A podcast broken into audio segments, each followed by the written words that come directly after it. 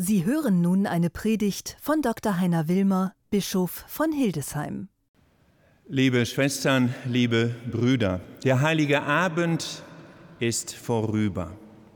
Wir haben ihn zu Hause, in den Familien, im Freundeskreis oder auch in Heimen begangen, manche von uns auch allein.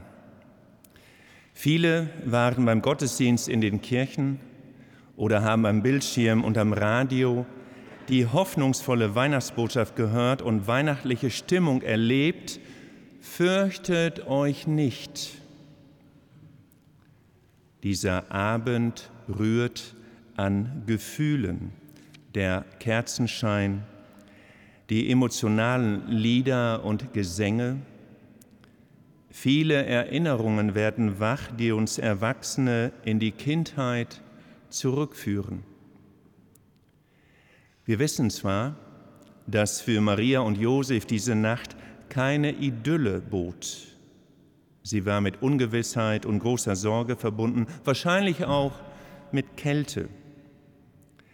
Deshalb gehen unsere Gedanken auch zu den Menschen weltweit und hier bei uns, die diese heilige Nacht in Not und Angst verbringen mussten. Seit Generationen haben wir die himmlische Dimension dieser Nacht in unsere manchmal auch schlimme Gegenwart hereingeholt. So entsteht für einige Stunden eine wunderschöne Atmosphäre, die aus der Normalzeit herausfällt. Doch nun ist es Tag geworden. Die Konturen sind klarer das Evangelium der Nacht mit der Engelsbotschaft und dem Gesang der Hirten ist der nüchternen Sprache des Johannesprologs gewichen. Im Anfang war das Wort in der griechischen Ursprache Logos und das Wort dieser Logos ist Fleisch geworden. Dann die bittere Realität, aber die Welt erkannte ihn nicht. Er kam in sein Eigentum, aber die Seinen nahmen ihn nicht auf. Hier deutet sich schon der Kreuzestod an. Aus dem kleinen Kind, dem neugeborenen Retter der Nacht, wird am Tag das Wort, das nur bei wenigen Gehör findet.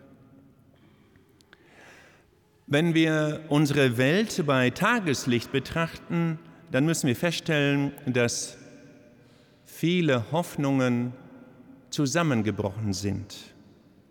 Welche Zuversicht herrschte nach dem Fall der Mauer vor 34 Jahren? Ein weltweiter Friede schien greifbar. Die Politik setzte auf Ausgleich und Entspannung. Und dennoch nahmen regionale Konflikte zu, neue Kriege, unerträgliches Leid.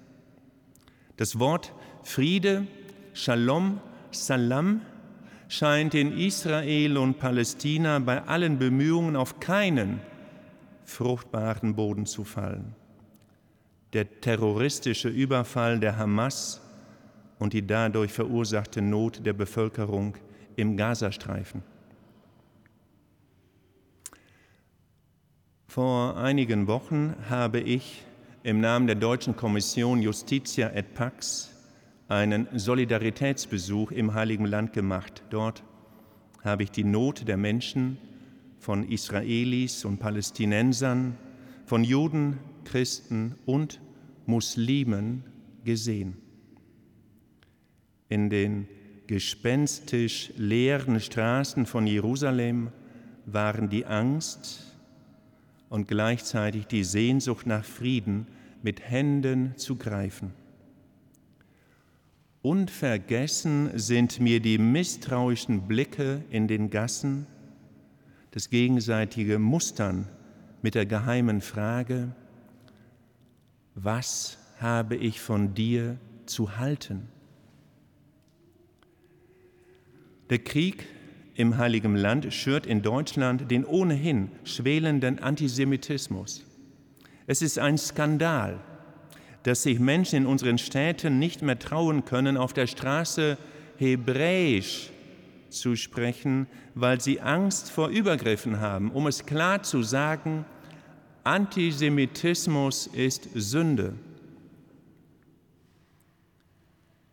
Und dann der immer noch andauernde Angriffskrieg gegen die Ukraine. Dazu die globale Klimakrise, die Flüchtlingskrise, lauter Krisen und die Hoffnung schwindet, diese Krisen zu bewältigen. Man kann verzweifeln.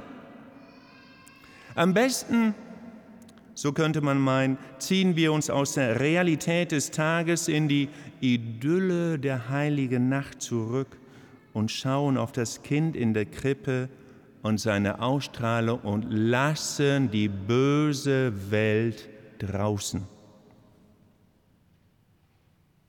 Ja, ab und zu brauchen wir den Rückzug ins Private, in eine heile Welt, aber wir wissen auch, dass wir uns dem Leben stellen müssen, mit allem, auch mit dem Negativen.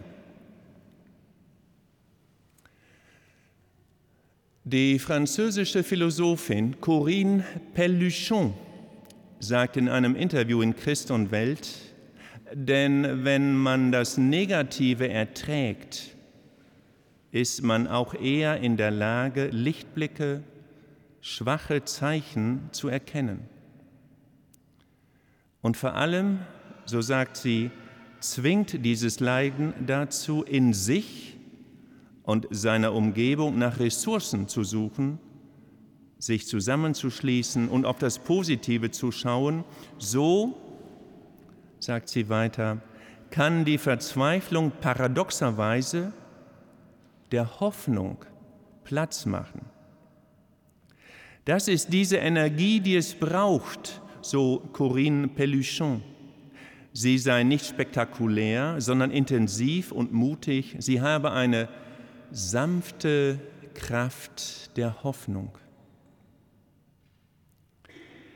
Gerade wenn wir auf das Kind in der Krippe schauen, wissen wir, dass aus dem Kind ein Erwachsener wurde, der als Sohn Gottes, als Wort Gottes verzweifelten und ängstlichen Menschen Hoffnung schenkte. Diese frohe Botschaft der Hoffnung wurzelte in Jesu Vertrauen gegenüber seinem himmlischen Vater, den er mit Abba, Papa, ansprach. Wir spüren, Hoffnung wächst aus Vertrauen. Jesus vertraute seinem Vater im Himmel. Diejenigen, die Jesus erlebten, vertrauten ihm. Sie entdeckten einen Sinn in ihrem Leben. Sie wagten es dann, ohne Angst in die Zukunft zu schauen, denn sie spürten in sich die sanfte Kraft der Hoffnung, die sie zum Handeln bewegte. Einer Gesellschaft kann die Hoffnung genommen werden, wenn Vertrauen immer mehr zerstört wird. Es entsteht dann eine Atmosphäre des generellen Misstrauens. Du kannst niemandem mehr glauben, niemandem mehr in der Politik, niemandem mehr in der Wissenschaft, niemandem mehr in der Presse. Anstatt zu differenzieren und zu unterscheiden, wird pauschalisiert nach dem Prinzip, alle, die Verantwortung tragen und Einfluss haben, belügen uns. Eine solche Gesellschaft droht instabil zu werden, ins Chaotische abzugleiten, um sich dann in einer Diktatur wiederzufinden, welche die Grundrechte missachtet. Deshalb, gerade deshalb ist die Kultivierung des gegenseitigen Vertrauens so wichtig, allerdings nicht unkritisch. Glaubwürdigkeit muss auch immer wieder angefragt werden. Wenn wir einander Vertrauen schenken, dann schenken wir einander Hoffnung. Und Hoffnung führt zum Engagement, sich für eine bessere Welt einzusetzen. Hoffende entdecken in sich die sanfte Kraft, die zur guten, sinnvollen Tat führt. Wer Gutes tut, stiftet Hoffnung. Hoffnung, so Václav Havel einmal, ist nicht die Überzeugung, dass etwas gut ausgeht, sondern die Gewissheit, dass etwas Sinn hat, egal wie es ausgeht.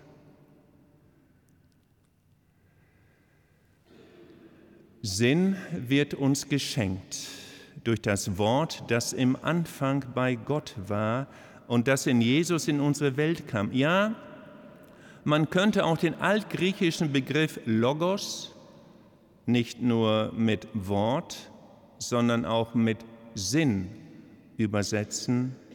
Im Anfang war der Sinn. Und dieser Sinn verbindet uns mit Jesus. Jesu Botschaft vom Königreich Gottes, einer Gesellschaft des Friedens, der Liebe und der Gerechtigkeit, nahm für sich selbst keinen guten Ausgang. Dennoch hat sie Sinn und erfasst durch die Jahrhunderte bis heute viele Menschen. Jesus steht in der Tradition Israels. Hier wie auch in anderen Religionen und Weltanschauungen sind diese Werte grundlegend. Ja, sie scheinen tief mit dem Menschsein verbunden zu sein, oftmals verschüttet oder gar ausgelöscht. Wenn wir im Tageslicht unsere Welt ungeschminkt anschauen, wie sie ist, dann entdecken wir neben Brutalität und Verzweiflung, die oft im Vordergrund der Nachrichten stehen, auch viele Hoffnungsinitiativen für eine bessere Welt. Sie tragen in sich einen Sinn, sie haben eine sanfte Kraft. Die Situation ist sehr ernst.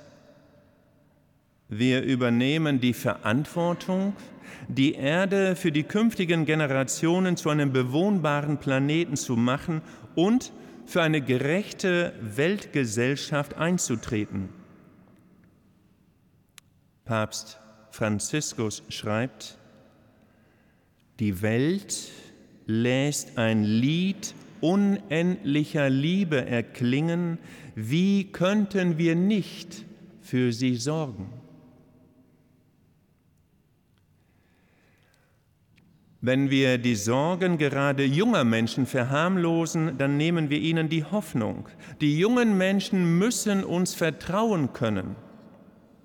Werden wir eine Hoffnungsgesellschaft, bleiben wir eine Hoffnungsgesellschaft von gegenseitigem Vertrauen erfüllt, sind wir zusammen mit allen Menschen guten Willens Freudenbotinnen und Boten, die den Shalom ankündigen, die versuchen, die Hoffnung zu leben. Amen.